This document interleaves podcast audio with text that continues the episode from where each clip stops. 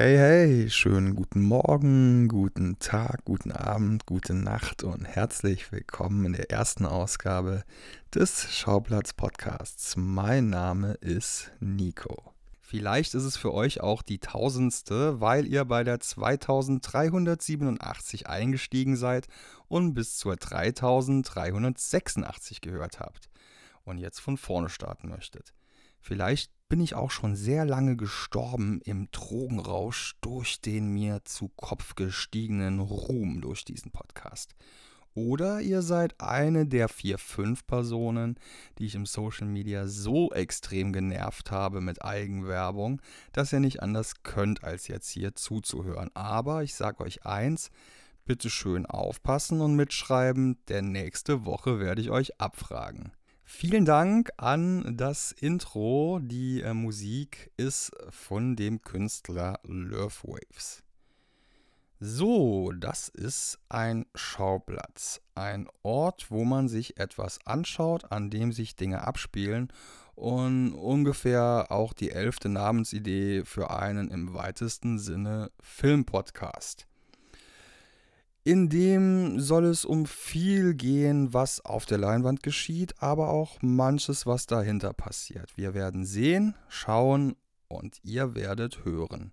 Denn im echten Leben da draußen arbeite ich in einem Kino, mache aber auch ein bisschen Musik nebenbei und deshalb möchte ich hier Freunden, Bekannten und Künstlern aus beiden Welten die Chance geben, meine Gäste zu sein und im besten Fall werden in der Zukunft dann auch mir unbekannte, bekannte Menschen die Gäste hier sein. Den ersten Beitrag äh, von einem Gast bei dieser Premierenfolge, den wird es später geben von meinem lieben Freund Rinko Heidrich. Der Autor ist bei der Seite laut.de. Aber dazu später mehr. Das hier ist mein erster eigener Podcast. Ich durfte aber bereits mitwirken bei Oscars und Himbeeren NTV. Beste Grüße an den Ronny und danke für das Mikrofon. Und ich war auch mal Gast bei Studio Stenger vom Daniel Stenger, der auch bei Prosecco Laune dabei ist und im Autokino. Dort ging es unter anderem um ein Dorf im Scorpions-Wahn, denn ich komme aus dem gleichen Dorf wie der Drummer dieser Band. Und der war Gerüchten zufolge davor verliebt in meine Mama. Und im schlimmsten Fall hätte ich also so das Licht der Welt nicht erblickt und er hätte womöglich dann auch nicht einen Song geschrieben namens Rock You Like a Hurricane. Der schafft es dann auf diverse Leinwände, unter anderem in den Filmen Night and Day, Warm Bodies, Little Nicky und auch Angry Birds. Und zuletzt konnte man den auch in der Eröffnungssequenz der zweiten Staffel sehen von Stranger Things. Und von eben dieser Serie hätten wir uns doch alle spätestens zum Weihnachtsfest eine neue Staffel erhofft. Leider ist dann doch was dazwischen gekommen, also fürs Protokoll und ähm, für alle, die diese Weltraum-Zeitkapsel irgendwann auffinden sollten, ist, ist das Jahr 2020 ein Jahr heimgesucht von einer ziemlich doofen Pandemie. Nichtsdestotrotz gibt es glücklicherweise seit der ersten Septemberwoche Lebkuchen und für diese erste Folge habe ich mir überlegt, meiner Lieblingsjahreszeiten ein bisschen Tribut zu zollen. So möchte ich sprechen über meine zehn liebsten Winterfilme. Oder besser gesagt über zehn meiner liebsten Winterfilme. Denn so ultimativ möchte ich das jetzt gar nicht machen. Dabei soll es aber nicht um die üblichen Verdächtigen gehen, wie jetzt zum Beispiel Kevin allein zu Hause, Kremlins oder Stirb langsam. Weihnachten möchte ich weitestgehend ausklammern und auch die ganz großen Blockbuster sollen jetzt hier nicht besprochen werden. Viel lieber möchte ich über Filme sprechen, äh, in denen lange Nächte, Kälte, Dunkelheit und weißer Schnee vielleicht manchmal mit ein paar roten Sprengseln drauf dominieren. Für bunte Geschenke wird es also jetzt nicht so viel Platz geben. Vielmehr soll diese Top 10 ein kleines Geschenk der Inspiration sein an euch und äh, eine kleine Einleitung für die sich anbahnende kühle Jahreszeit. Von daher wünsche ich euch jetzt viel Spaß mit meinen 10 Winterfilmen. Auf Platz Nummer 10 Everest von 2015, eine britisch-amerikanisch-isländische Koproduktion. Er beruht auf wahren Begebenheiten. Es geht dabei um eine der größten Katastrophen in der Geschichte des Bergsteigens, als im Mai 1996 zwei Gruppen versucht haben, den höchsten Berg der Welt zu erklimmen. Die gerieten aber in ein heftiges Unwetter in Form eines Schneesturms und so wurde aus dem Aufstiegsversuch der Planke Kampf ums Überleben.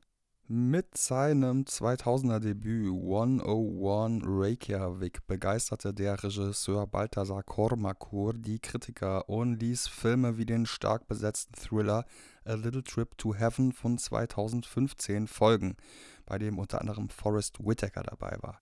Everest ist ein schwindelerregendes Erlebnis, das nichts für Menschen ist, die Höhenangst haben, es sei denn, sie nutzen den Film als so eine Art Konfrontationstherapie gegen die Angst. Ähm, Im Gegensatz zu den äh, sonstigen standardisierten 3D-Blockbustern, man denke an diese ganzen Comicfilme der letzten Jahre, macht der Effekt hier besonders viel Sinn. So kann ich mich eigentlich an keinen vergleichbaren Film erinnern, bei dem die Technik derart metaphysisch gewirkt hat auf mich sitzend im Kinosessel und ich wirklich äh, die Höhenangst selbst am eigenen Leib durch die Leinwand spüren konnte.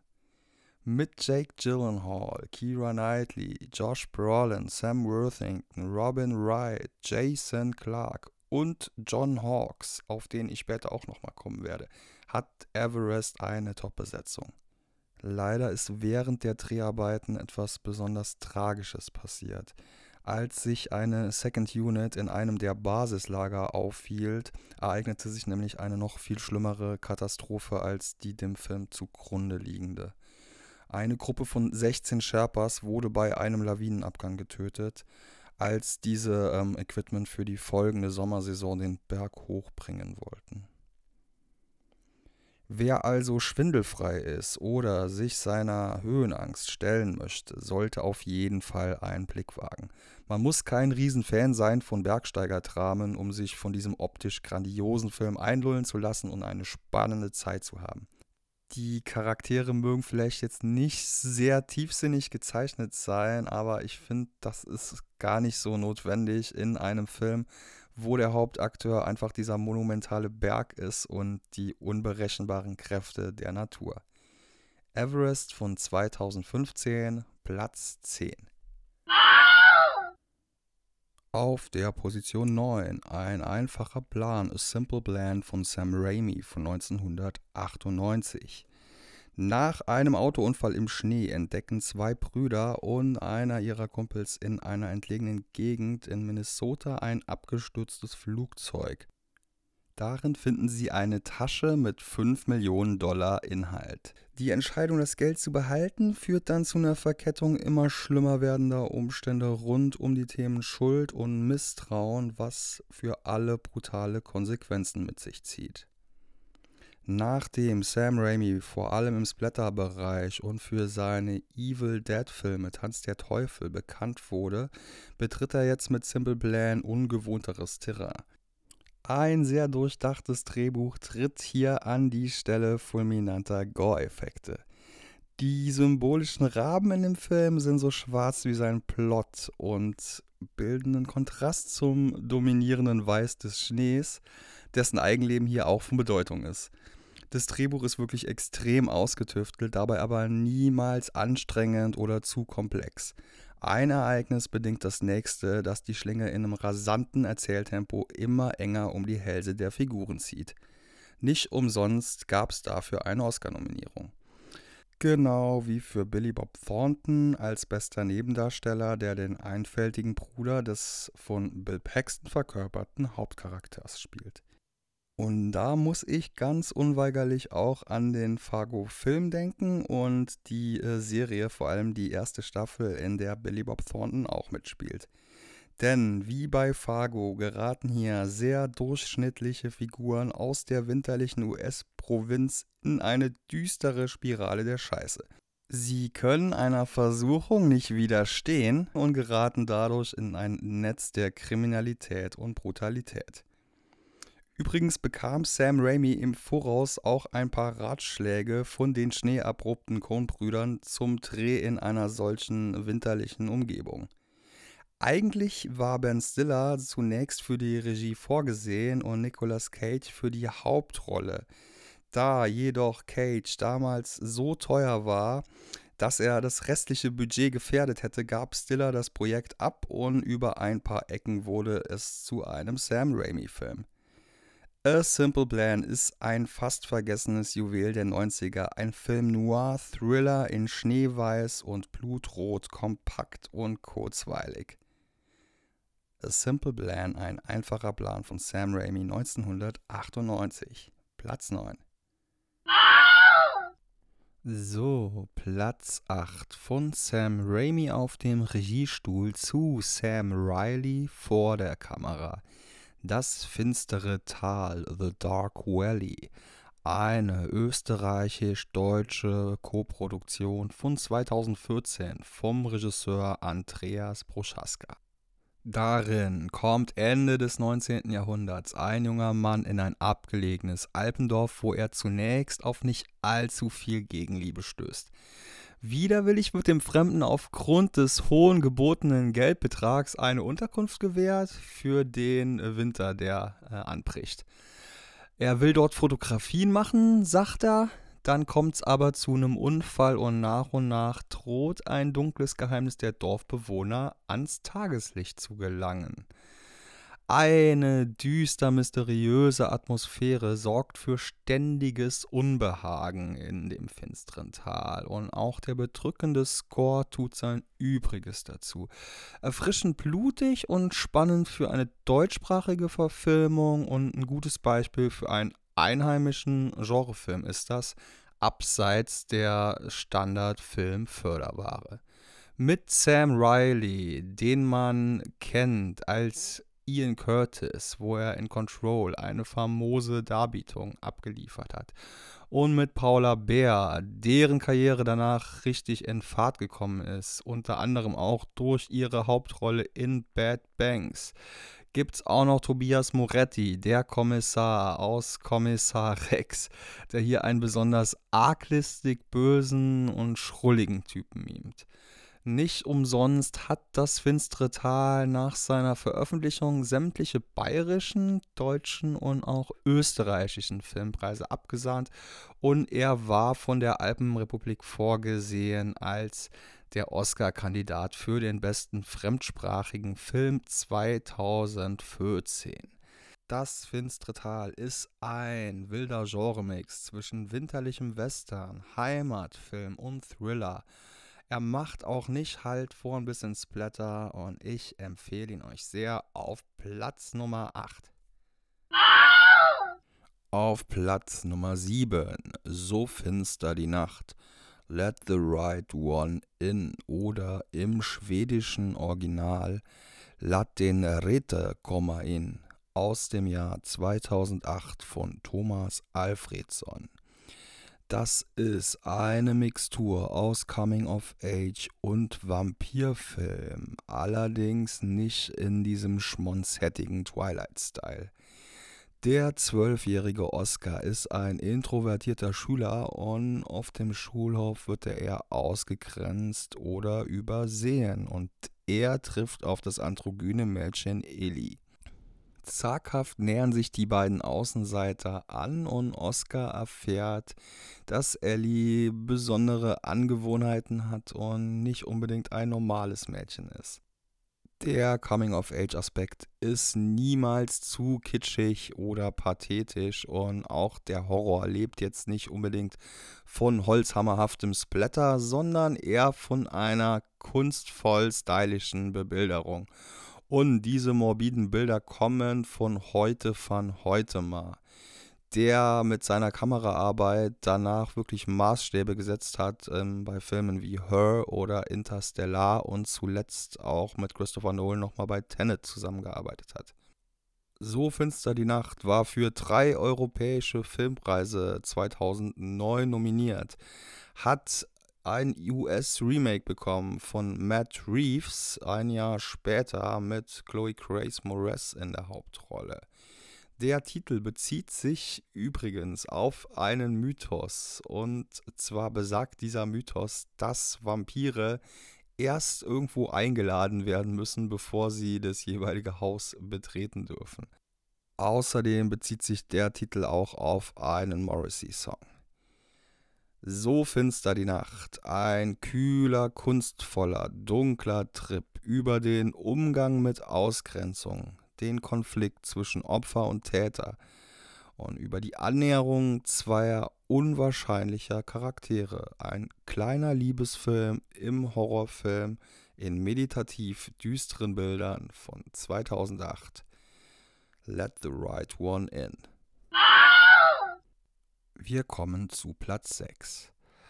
Der offensichtlichste Winterfilm fehlt in dieser Liste und zwar ist das The Shining von Stanley Kubrick, Stephen King-Verfilmung. Da den nämlich wahrscheinlich jeder Mensch schon gesehen hat. Damals war Stephen King ja nicht so einverstanden mit der Verfilmung von Stanley Kubrick und hat dafür gesorgt, dass es äh, nochmal ein bisschen längeren Fernsehfilm gab. Nichtsdestotrotz hat die Stanley Kubrick Shining-Verfilmung im Nachhinein dann doch Kultstatus erreicht und gilt weithin als Meisterwerk. Und so ranken sich auch zahlreiche Interpretationstheorien und Ansätze um den Film und in Room 237 geht es um einige dieser Theorien. Und diese changieren zwischen sehr krude und weit hergeholt bis sehr interessant und augenscheinlich in sich schlüssig. Wenn man diese Dokumentation durch die Augen des Jahres 2020 sieht, vor allem mit dem durch Corona bedingten Aufkommen und Erstarken verschwörerischer Tendenzen, dann stellt man durchaus fest, dass Menschen sich vieles so hinbiegen können, wie sie es selbst gerne sehen oder deuten möchten, solange sie eben nur alles intensiv genug und von allen möglichen Seiten abklopfen mit dem erdachten Zielansatz im Hinterkopf die rhetorischen Verstrickungen und Gedankenschwelle, in die sich hier gesteigert werden, die untermauern das bei manchen der Rezipienten sehr, wenn diese ihre Thesen teils mit übertriebenen Zahlenspielereien bis hin zur Doppelprojektion inklusive einer rückwärts abgespielten Filmversion zu beweisen versuchen. Und auch wenn das jetzt zwei sehr verschachtelte Hypotaxen waren, so sind die immer noch nicht so komplex und kompliziert wie manche der Ideen der Leute, die versuchen, The Shining zu interpretieren. So zeigt Room 237 in Teilen mehr beängstigende Aspekte menschlichen Seins auf, als der Film, um den es hier eigentlich geht. Room 237 von 2012 von Rodney Asher. Platz Nummer 6. Wir nähern uns den Spitzenplätzen auf der 5. Encounters at the End of the World. Begegnungen am Ende der Welt aus dem Jahr 2007 von Werner Herzog tried to look a chicken in the eye with great intensity. Werner Herzog, von vielen gemocht, von vielen auch nicht gemocht, soll durchaus Menschen geben, die seine fiktionalen Werke vor allem langweilig finden. Womöglich gibt es auch welche, die die non-fiktionalen Werke langweilig finden. Sein bedeutungsschwangeren Doku-Stil mit seiner prägnanten, philosophierenden Stimme aus dem Off. Ich habe auf jeden Fall dafür einen Softspot, vor allem Wings of Hope, Grizzly Man und die Höhle der vergessenen Träume waren so Beispiele von naturalistischen, meditativen, aber trotzdem auch packenden Dokumentationen. In Begegnung am Ende der Welt geht es um einen der unwirtlichsten Orte dieses Planeten und um die Menschen, die diesen Ort bewohnen. Und zwar geht es um die Antarktis. Werner Herzog trifft die dort ansässigen Forscher und besucht geschichtsträchtige Orte des kalten Kontinents. Dabei sinniert er, wie eben bereits erwähnt, mit seiner ruhigen Erzählstimme, wie man's von ihm kennt. Besonders in mein Gedächtnis gebrannt hat sich eine Episode, die sich unter Wasser abspielt. Die wirklich sonderbaren Geräusche von fast schon, ja, ich sag mal, extraterrestrischer Anmutung der dort lebenden Tiere sind auf ihre verstörend fremde Art speziell und schön man hört dort wirklich Geräusche aus der echten Natur, die kein digitaler Synthesizer dieses Planeten so imitieren kann. Und das ist wirklich, wirklich besonders und erinnerungswürdig. Die Dokumentation schafft es nicht nur geografisch, uns an einen Punkt zu bringen, den wir als Pauschalreisende so nicht buchen können. Sie schickt auch den eigenen Geist auf eine Reise, wenn man dazu bereit ist, sich von Werner ein bisschen zuschwafeln zu lassen. Neben dem bereits erwähnten Everest entführt uns Platz 5 wahrscheinlich auch an den kältesten verschneitesten und somit wahrscheinlich auch winterlichsten Ort und eignet sich daher perfekt hierfür. 2009 gab es eine verdiente Oscar-Nominierung als beste Dokumentation. Werner Herzog selbst sagte, er wolle nicht noch einen dieser Filme über Pinguine machen. Wer also statt einer tränendrüsigen Tierdoku auch einmal die Lebensrealität der Wissenschaftler beleuchtet sehen möchte und nicht nur für alte Erdkunde-Leistungskursler, ist der Film Pflicht. Encounters at the End of the World. Begegnungen am Ende der Welt von Werner Herzog 2007. Platz 5. Auf Platz 4 eine schwedische Produktion, Force Majeure, höhere Gewalt von Ruben Östlund aus dem Jahr 2014. Eine schwedische Familie ist im Wintersporturlaub und das Paar und die beiden Kinder machen gerade eine Mittagspause auf so einer Art Alm, als sie bemerken, dass es oberhalb von ihnen einen Lawinenabgang gibt. Sie drohen natürlich verschüttet zu werden von der Lawine und tumultartig und in Panik versetzt rennt der Vater einfach allen davon und lässt die anderen im Stich. Sie haben Pech im Unglück, weil die Lawine vorher stoppt, aber Vater Thomas muss sich jetzt natürlich Fragen anhören von seiner Frau und das natürlich auch zu Recht.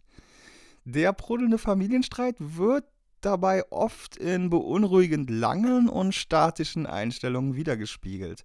Dabei ist höhere Gewalt trotzdem durchgehend spannend und auf eine böse Art auch lustig, wenn der Mann sich immer mehr seiner toxischen Maskulinität stellen muss und sich dadurch auch immer weiter ins Ausargumentiert. Der Film hat 2014 den Jurypreis beim Festival in Cannes gewonnen. Gedreht wurde er hauptsächlich im französischen Wintersportort Les Arcs, wo ich übrigens Snowboarden gelernt habe und ähm, den kann ich in jeder Hinsicht sehr empfehlen. Es ist sehr schön da und es gibt sehr viele Pistenkilometer. Es gab zu Force Majeure auch ein US-Remake mit Will Ferrell in der Hauptrolle. Downhill heißt der Film. Der ist auch in den USA schon gestartet, aber in Europa kam der dann wegen der Corona-Pandemie nicht in die Kinos. Und ja, man wird sehen, wann man den äh, sich anschauen kann.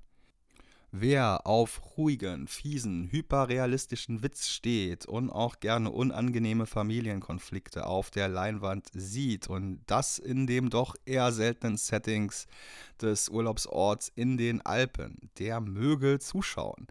Regisseur Östlund öffnete der Film übrigens dann auch die Tür zu einer internationalen Produktion. So folgte der vielgelobte The Square, der sich äh, satirisch mit der Kunstszene auseinandersetzt. Ein kleiner Geheimtipp aus seinem Frühwerk ist übrigens Involuntary, ein Film über Gruppenzwang.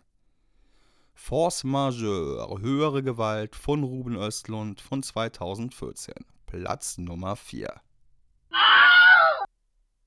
Der erste Podestplatz und damit Bronze Nummer 3 geht an Wind River von Taylor Sheridan aus dem Jahr 2017.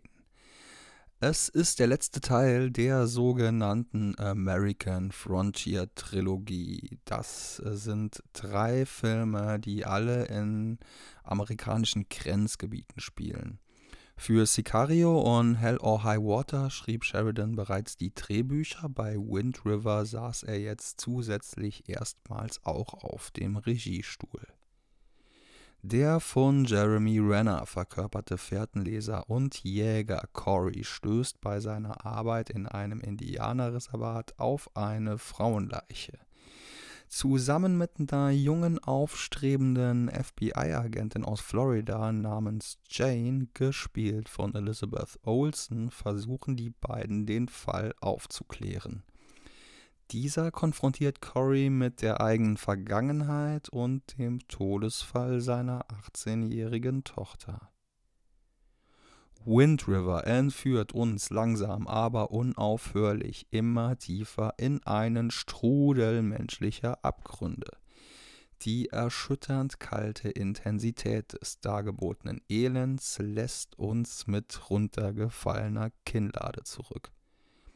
Dabei ist er zwar nicht ganz so rasant inszeniert wie Hell or High Water und auch nicht so actiongeladen wie Sicario, für mich aber auf seine nachdenklich intensive Art jedoch definitiv der American Frontier Film mit dem größten emotionalen Nachhall. Vor allem eine Szene brennt sich in ihrer fatalistischen Brutalität besonders unter die Netzhaut. Es ist sicher keine leichte Unterhaltungskost und auch nicht der Film für einen geselligen Popcornabend mit Freunden, sondern vielmehr der perfekte Kandidat zum Alleinschauen in einer dunklen, kalten Nacht. Ein kleiner, stiller, ruhiger, spannender, aber auch sehr brutaler Film für eine kühle, dunkle Winternacht. Mit der Beschreibung Neo-Western Murder Mystery trifft Wikipedia den Nagel übrigens auf den Kopf. Wind River bekam in Cannes achtminütige Standing Ovations. Er basiert auf wahren Begebenheiten und der Schnee war während des Drehs derart omnipräsent, dass Hauptdarstellerin Elizabeth Olsen kurzzeitig sogar an Schneeblindheit erkrankte. Wind River von Tyler Sheridan aus dem Jahr 2017 erlangt Bronze, ist auf Platz 3 meiner Winterfilm-Empfehlungen. Und jetzt kommt Platz 2. Auf Platz 2 Fargo aus dem Jahr 1996 von den Coen-Brüdern mit Francis McDormand, William H. Macy und Steve Buscemi. Und im Grunde ist das natürlich kein Geheimtipp, aber ich kenne immer noch genügend Menschen, die diesen Film erstaunlicherweise nicht gesehen haben. Und es geht darum, der verschuldete Autohändler Jerry beauftragt zwei zwielichtige Schlägertypen, eine Fake-Entführung seiner Frau durchzuführen. Das Ziel ist, beim wohlhabenden Schwiegervater Lösegeld zu erpressen. Eigentlich gilt der Plan, bei dem auch niemand zu Schaden kommen soll, als todsicher, bis die Dinge anfangen aus dem Ruder zu laufen. Das ruft Police Chief March auf den Plan, hochschwanger, kaffeesüchtig und extrem motiviert, den Fall aufzuklären. Fargo lebt von seiner absurden Komik und den kruden, aber trotzdem liebenswürdigen Loser-Charakteren. So kennt man es eigentlich auch bei den Coen-Brüdern. Denen kann man wegen ihrer treu doofen Trotteligkeit eigentlich nie wirklich böse sein. Die meisterliche Kameraarbeit von Roger Deakins findet träumerisch schöne Bilder des verschneiten Minnesotas mit so einigen tiefroten Spritzern im dominierenden Weiß. Und Roger Deakins hat danach ziemlich Karriere gemacht. hat dann äh, weiter mit den Coen-Brüdern zusammengearbeitet und dann natürlich auch mit Danny Villeneuve und ist mittlerweile wahrscheinlich der bekannteste und renommierteste und auch beste Kameramann Hollywoods. Fargo ist ein meisterlicher Genremix und wahrscheinlich auch die Essenz des filmischen Werks der Coen-Brüder. Virtuos gleiten hier die Genres ineinander. Thriller, Krimi, Drama, Komödie, alles wirkt wie aus einem Guss. Neben den Academy Awards für die beste Hauptdarstellerin Frances McDormand und das beste Originaldrehbuch gab es noch fünf weitere Oscar-Nominierungen im Jahr 1997. Und auch bei den Golden Globes gab es zahlreiche Nominierungen und 96 den Regiepreis beim Festival in Cannes. Auch die Serienadaption zu Fargo sei empfohlen, in der jede Staffel eine abgeschlossene Handlung erzählt, lose vom Film und seiner Atmosphäre und den Handlungsorten inspiriert. Cohen erprobte Darsteller und viele andere talentierte Schauspieler sind dabei und der ganz eigene Coens Vibe kommt dabei ausgedehnter zur Geltung. Fargo ist sicher kein wirklicher Geheimtipp mehr, jedoch immer ein bisschen im Schatten von The Big Lebowski und es ist definitiv der Winterfilm mit der größten popkulturellen Bedeutung der 90er Jahre und mittlerweile schon sowas wie ein moderner Klassiker. Von daher beneide ich wirklich jeden, die noch jungfräulich das Vergnügen haben können, sich diesen Film anzuschauen. Düster, lustig, abgrundtief, erschreckend und schön. Fargo, Platz 2 meiner Winterfilme. Platz Nummer 1. Vielleicht nicht der kultigste Film und auch vielleicht kein absoluter Klassiker, aber definitiv der winterlichste Film. Winter's Bone von Deborah Kranig aus dem Jahr 2010. Das ist eine Buchverfilmung und der Name bezieht sich auf das Sprichwort Like a dog digging after a winter's bone. Es geht also um eine Hauptcharakterin, die gegen die äußersten Widrigkeiten versucht, etwas ans Tageslicht zu bringen. Die 17-jährige Ree, gespielt von Jennifer Lawrence, hat zwei kleine Geschwister und eine psychisch kranke Mutter, die nicht mehr sprechen kann oder will. Und sie wohnt in einem abgelegenen Dorf in Missouri. Die Verhältnisse sind ärmlich und der Vater ist vor kurzem verschwunden. Und wo er abgeblieben ist, das muss sie jetzt herausfinden, denn sonst droht das gemeinsame Haus verpfändet zu werden. Sie begibt sich also auf Spurensuche in einem White Trash Milieu, in dem Crystal Meth Konsum an der Tagesordnung ist. Sie trifft verwahrloste Charaktere abseits jeglicher Moral und muss lernen, Verantwortung zu übernehmen und für ihre Familie und ihre Geschwister so eine Art Mutterfigur zu werden. Das Milieu ist seelisch verroht und die Probleme werden mit physischer Gewalt gelöst. Der Score des Films ist minimalistisch mit Bluegrass unterlegt und anschwellende Streicher erinnern auch so ein bisschen an den gerade eben auch erwähnten Film Wind River. Unterkühlte Grau-Blau-Brauntöne dominieren und auch die Belichtung in dem Film ist in den meisten Fällen nicht künstlich. Dadurch ergibt sich so eine hässliche Blässe, die schonungslos schroff wirkt und auch der Dreh an Originalschauplätzen und mit Laiendarstellern aus der Gegend im Ozark-Plateau verleihen Winter's Bone eine besondere Authentizität. Jennifer Lawrence hatte mit dem Film ihren Durchbruch. Es war ihre zweite Hauptrolle, aber die erste wirklich viel beachtete. Sie bekam eine Oscar-Nominierung und auch eine Golden Globe-Nominierung. Eigentlich galt sie jedoch als zu hübsch für die Rolle. Sie machte sich also auf einen Nachtflug nach New York, wusch sich ihre Haare eine Woche lang nicht und ging 13 Blocks zu Fuß bei Schneeregen zum Castingbüro. Dort so verwahrlost und fertig angekommen, hat sie dann die Rolle natürlich doch ergattert. John Hawkes spielt zudem mit. Der war auch eben schon bei Everest dabei und hat auch eine Oscar-Nominierung bekommen. Den kennt man eigentlich auch aus Three Billboards Outside Ebbing, Missouri und er sieht auch so ein bisschen aus wie Sean Penn. Dale Dickey in einer Nebenrolle. Na, man kann schon fast sagen, in ihrer Paradenebenrolle, in einer White Trash Junkie-Rolle, wie bei Breaking Bad. Denn da war sie diejenige, die ihren Partner mit einem Bankautomat aus dem Weg geräumt hat. Winter's Bone war zudem auch nominiert für das beste adaptierte Drehbuch und den besten Film und war in dieser Kategorie der Film mit dem niedrigsten Einspielergebnis seit 1983 bei den Oscars. Wer also schon immer einmal wissen wollte, wie die Schauspielkarriere von Jennifer Lawrence so richtig in Gang gekommen ist und wer vor allem auch auf atmosphärische, deprimierende Dramastoffe steht, mit tollem Schauspiel, sollte auf jeden Fall einen Blick wagen, ein naturalistischer Trip durch die dunkle Seite des amerikanischen Traums.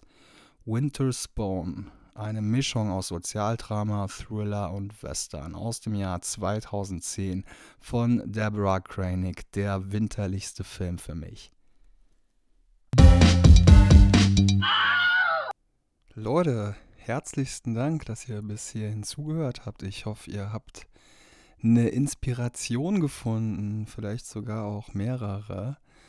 Was jetzt noch kommt, ist ein Gastbeitrag und das möchte ich zur Tradition werden lassen, dass ich gute Freunde, Bekannte oder Leute, an die ich sonst irgendwie komme, die interessant sind, äh, zu Wort kommen lasse. Und in der heutigen Premierenfolge ist das mein guter Kumpel Rinko Heidrich. Der gute Rinko ist in erster Linie freier Autor, hauptsächlich Musikjournalist, schreibt für laut.de, manchmal für plattentests.de und für Kaputtmagazin und keine Ahnung, wofür der Junge nicht noch alles schreibt. Ähm, den habe ich übrigens kennengelernt, weil wir eine Vorliebe haben für Trash TV und in einer ominösen Facebook-Gruppe zusammen waren, die sich dann irgendwann mal alle in Köln getroffen haben und ja, der Rinko und ich, wir waren beide so ein bisschen die socially awkwarden, die außen gestanden haben und so ein bisschen verschüchtert gewirkt haben. Und ja, da haben wir uns nicht gesucht, aber gefunden und ja, zahlreiche Berlin-Aufenthalte vom Rinko auf meinem Küchenboden später darf er jetzt hier ein paar Worte verlieren und einen seiner liebsten Winterfilme anpreisen. Viel Spaß mit Rinko Heidrich. Ja, Winter ist ja die Zeit, wo alles etwas runterfährt, alles ein bisschen ruhiger und gemütlicher wird, aber auch so ein bisschen die Zeit des Grübelns und vor allem der Melancholie. Deswegen habe ich den Film Wonder Boys aus dem Jahr 2000 ausgewählt. Michael Douglas spielt darin einen Universitätsprofessor für englische Literatur.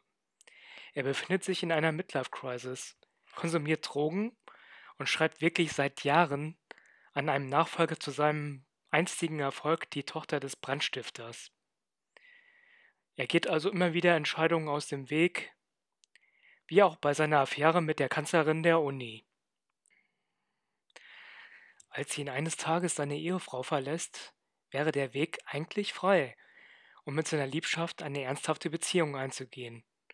Doch auch hier sträubt er sich vehement gegen eine feste Bindung. Es wird auch nicht weniger tragisch, als er auf einer Party Zeuge davon wird, wie ein junger Student, gespielt von Toby Maguire, einen Hund erschießt. Diese Schicksalswendung bringt den Professor und seinen jungen Studenten zusammen. Es entsteht eine Art Vater-Sohn-Verhältnis. Er entdeckt in diesem exzentrischen Jungen immer mehr sein jüngeres Ich, und die beiden erleben bis zum etwas süßlich geratenen Ende noch ein paar interessante Wendungen. Curtis Hanson, der nach dem düsteren LA Confidential eine Komödie verfilmen wollte, gelingt ein warmer Indie-Film mit sehr viel Herz. Er nimmt seine Figuren ernst und zerstört diese nicht durch übertriebenen Zynismus. Wonder Boys erhielt damals durchwachsene Kritiken und war finanziell ein Flop. Für einen reinen Feel-Good-Movie zu leise und für Arthouse-Film nicht destruktiv genug. Trotz allem wurde der Film für den Oscar 2001 in den Kategorien Bester Filmsong, Bestes adaptiertes Drehbuch und Bester Schnitt am Schluss gewann Bob Dylan für seinen Song Things Have Changed. Eigentlich ein gutes Stichwort.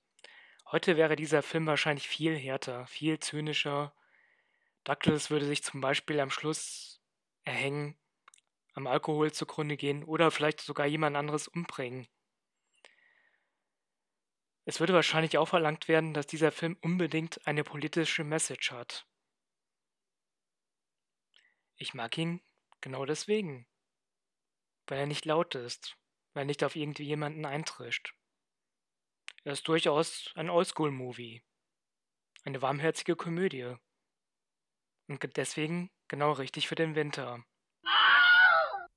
Vielen lieben Dank an alle fürs Zuhören und äh, wenn ihr dem Podcast folgen möchtet, könnt ihr das bei Schauplatz Podcast bei Instagram.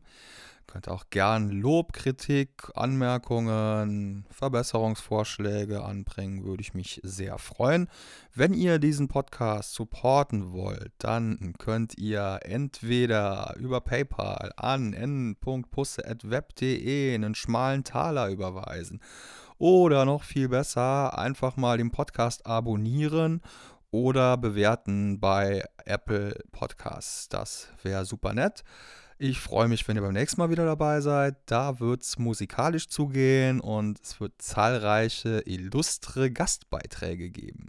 Bis zum nächsten Mal. Schönen Abend noch, schönen Start in den Tag, eine gute Nacht und bis denne.